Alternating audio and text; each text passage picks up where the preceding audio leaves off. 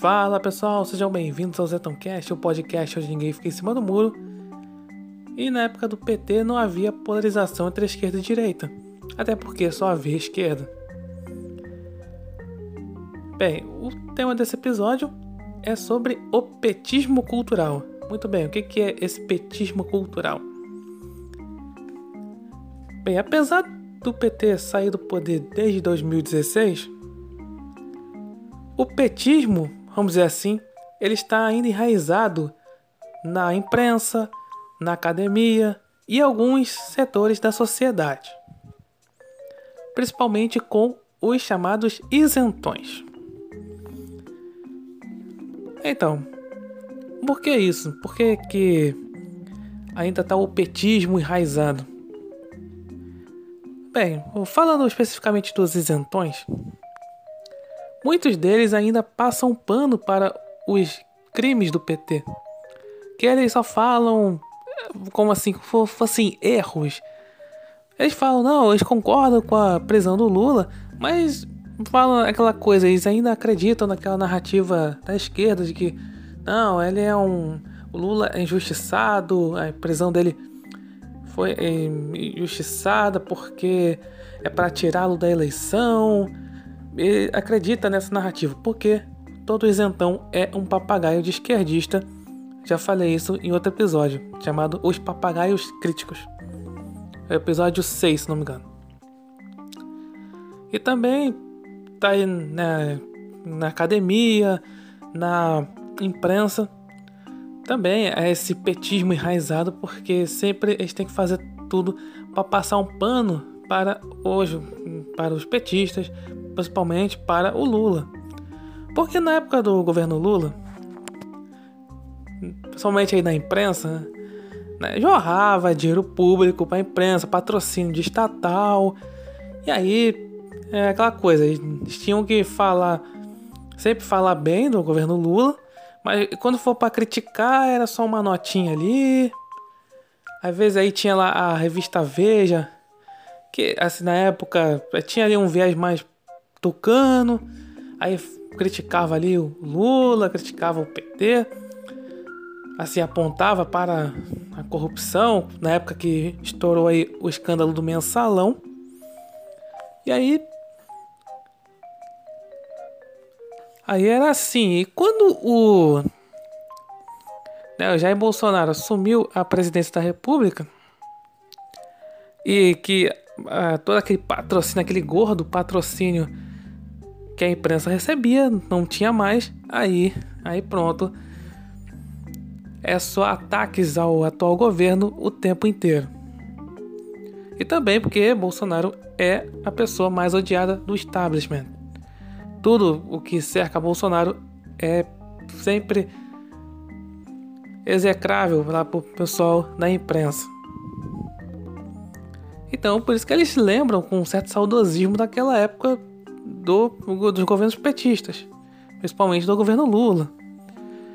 Porque assim, o é primeiro, né? Essa coisa, o petismo cultural, eu falo assim na questão de, falei, setores da sociedade, e na verdade não é, não vem apenas da época lá da, da eleição, da, da primeira eleição do Lula, lá em 2002, na época da campanha, quando havia aquele o Lulinha Paz e Amor, aquele personagem criado por Duda Mendonça, marqueteiro do PT, porque o Lula era visto em outras eleições que ele acabou perdendo, ele era visto como aquele sindicalista maluco, né, comunista, não comunista, né, socialista, falava aqueles discursos de vamos taxar os banqueiros, vamos taxar os ricos, aquele discurso comunista padrão. Eu, eu falo assim, aquele comunista raiz, vamos dizer assim, aquele discurso padrão, que hoje acaba não pegando.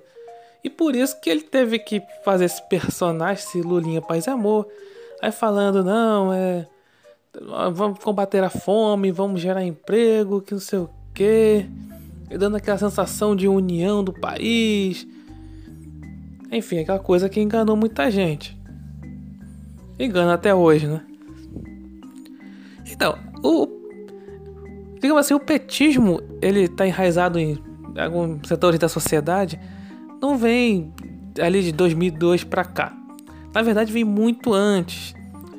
Lembra que eu sempre falo aqui da questão do regime militar que o que os militares deixaram os setores culturais para a esquerda porque estavam combatendo os, os guerrilheiros comunistas, mas os comunistas que não eram guerrilheiros, que digamos assim a, a guerrilha desarmada estava nas, na academia, na redação de jornais, enfim, estava aí nos setores culturais em geral. É aquela chamada estratégia gramscista de tomada de poder. E, infelizmente, uma desses setores culturais que o PT, principalmente o, esse, o petismo, acabou entrando, enraizando na sociedade, foi com a Igreja Católica, né, com a teologia da libertação, que seria uma vertente marxista da Igreja Católica. Porque tem aquela visão de algo. Sabe, sabe a conversa que muitos.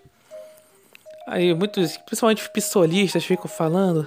Ah, que a Jesus era é comunista porque aí ele pregava assim é, é, contra os ricos, né? Aquela passagem do jovem rico, né? Que fala assim, ah, ah, quer, lá é larga tudo, larga suas riquezas e segue-me.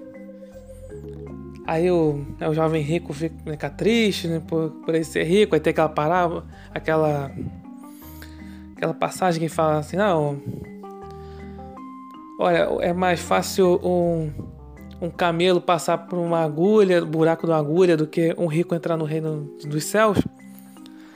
E aí pronto, aí fala, aí usam sempre esse, fazer esse paralelo, essa passagem com o comunismo, né, com hum, a ideologia comunista. E também essa questão, ah, mas Jesus andava com os marginalizados, andava com as prostitutas, com os leprosos. E aí, justamente como o, a nova esquerda, a esquerda mais progressista, acaba exaltando o lupen proletariado, né, que é essa coisa, assim, né, prostitutas, é, os, ah, os pedófilos, os traficantes, enfim. Aí pronto, já fala que, digamos assim, Jesus seria um, um socialista. Essa visão marxista, falei, da, do cristianismo, que pregam a, teo, prega a teologia da libertação. Infelizmente, ainda é muito forte aqui na igreja brasileira, na igreja católica aqui do Brasil, ainda tem muita gente, principalmente com a CNBB, com esse pensamento. Então, a Igreja Católica foi um dos meios que o PT acabou ganhando popularidade. E além, falei das redações, da academia, e foi tudo isso, foi, foi tudo uma questão de moldar a sociedade para que chegasse a certo momento o PT chegasse ao poder, o Lula no caso, chegasse ao poder. E como havia aí a estratégia das tesouras entre PT e PSDB. Havia aquela falsa oposição do PSDB. E na verdade é assim, né? Quando o governo do é, FHC, do governo do PSDB, o PT fazia lá a oposição. E aí, justamente o PT acabou ganhando muita força nessa questão, falei, de ali com a sociedade, porque o PT ele era o partido que lutava contra a corrupção. Olha isso. Hoje em dia é difícil imaginar. Caraca, o PT ser o partido contra a corrupção, tipo, um partido né, mais corrupto. Aliás, sobre esse negócio do PT mais corrupto, eu vou falar mais pra frente como é que isentão. Ele, vou falar aquele que se diz não, não é petista, ele acaba tentando manipular semanticamente. Mas, voltando aqui. O PT era dito aí o partido da moral, da ética contra a corrupção na época dos governos tucanos, no caso do governo FHC. Olha isso. Ninguém só consegue imaginar isso o PT é assim, mas era desse jeito. E aí Aí o PT acabava ganhando essa ganhando certa força por conta disso, de ser o partido contra a corrupção. Então esse discurso que muita gente fala hoje em dia, ah, eu luto contra a corrupção, é manifestação contra a corrupção, mas tá tá falando de uma abstração, né? Corrupção sempre houve. Então, é sempre houve e sempre haverá. Então, por exemplo, até o PT, até os partidos de esquerda podem usar esse discurso contra a corrupção. Contra a corrupção alheia, claro. É, hoje em dia não fala aí que o a governo Bolsonaro aí fala assim, ah, só tem corrupto, mas não, não se prova nada, se prova que a, a, corrupção, tô falando assim, até o momento não houve nenhuma prova de corrupção no governo Bolsonaro, mas eles falam, eles repetem, ah, é governo corrupto gratuitamente, para dizer que luta contra a corrupção. Então, esse negócio assim, ah, a esquerda é corrupta, só, é só a esquerda corrupta, a direita é santa, não é bem assim, tá? O esquerdista vai usar esse discurso contra a corrupção. Bem, agora voltando a essa coisa de. O que eu falei sobre essa coisa do. Ah, o PT. Fa, o, perdão. O isentão, assim, fala, aquele que se diz que não é petista, ele acaba manipulando semanticamente essa história do PT ser o partido mais corrupto. Porque, assim, numa discussão, quando a gente fala assim, ah, o PT é o partido mais corrupto do mundo, um dos maiores esquemas de corrupção da história do mundo, que foi o o petrolão, tem o mensalão. Aí fala, aí ele vai sempre falar, não, não, pera aí, pera aí, mas o, o PT não é o partido mais corrupto, porque vejam bem, os parlamentares que que estão tá mais envolvidos em corrupção são os parlamentares do PMDB. Aí ele, ele vai te pegar, eu, é porque ele pega essa quantidade parlamentar. Sendo que o PMDB estava lá e todos os esquemas do PT, não, mensalão, petrolão, tava lá, tava lá o PMDB. E também tem lá o PP, é o Partido Progressista, também estava lá, envolvido.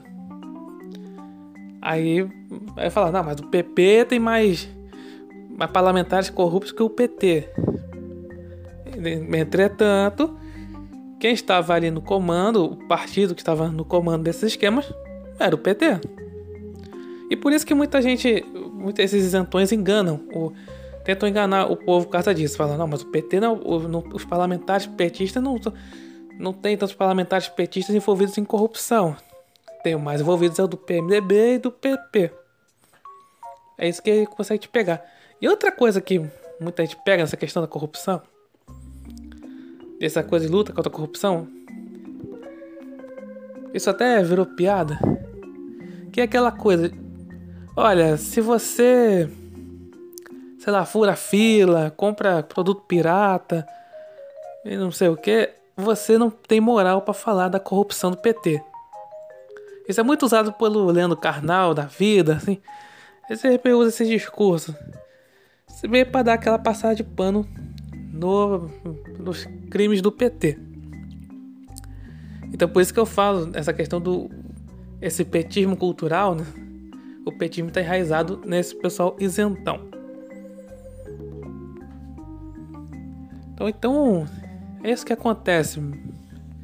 Mesmo que assim, o PT tenha saído do poder lá em 2016 com o impeachment da Dilma, muita gente ainda é ver como aquele todo aquele processo do impeachment da Dilma como se fosse de fato aquele discurso petista de golpe, que ela realmente sofreu um golpe, sendo que na verdade o golpe que aconteceu foi o ali na votação do Senado quando houve ali o fatiamento, a separação dos dois assim, houve uma, era para ser a votação do impeachment da Dilma, onde ela seria caçada e perderia os direitos políticos.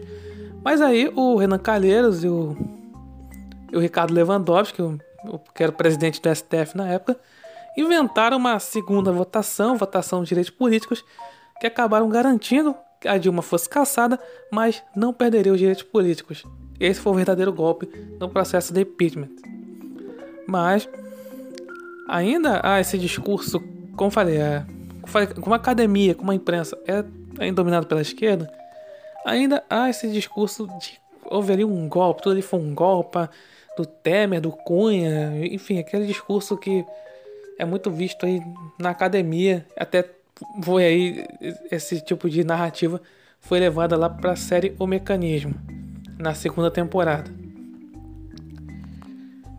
Então, o existe sim um, um petismo cultural, vamos dizer assim, um, enraizado nessa, falei, nesses setores culturais, nesses setores culturais, perdão, e por parte da sociedade.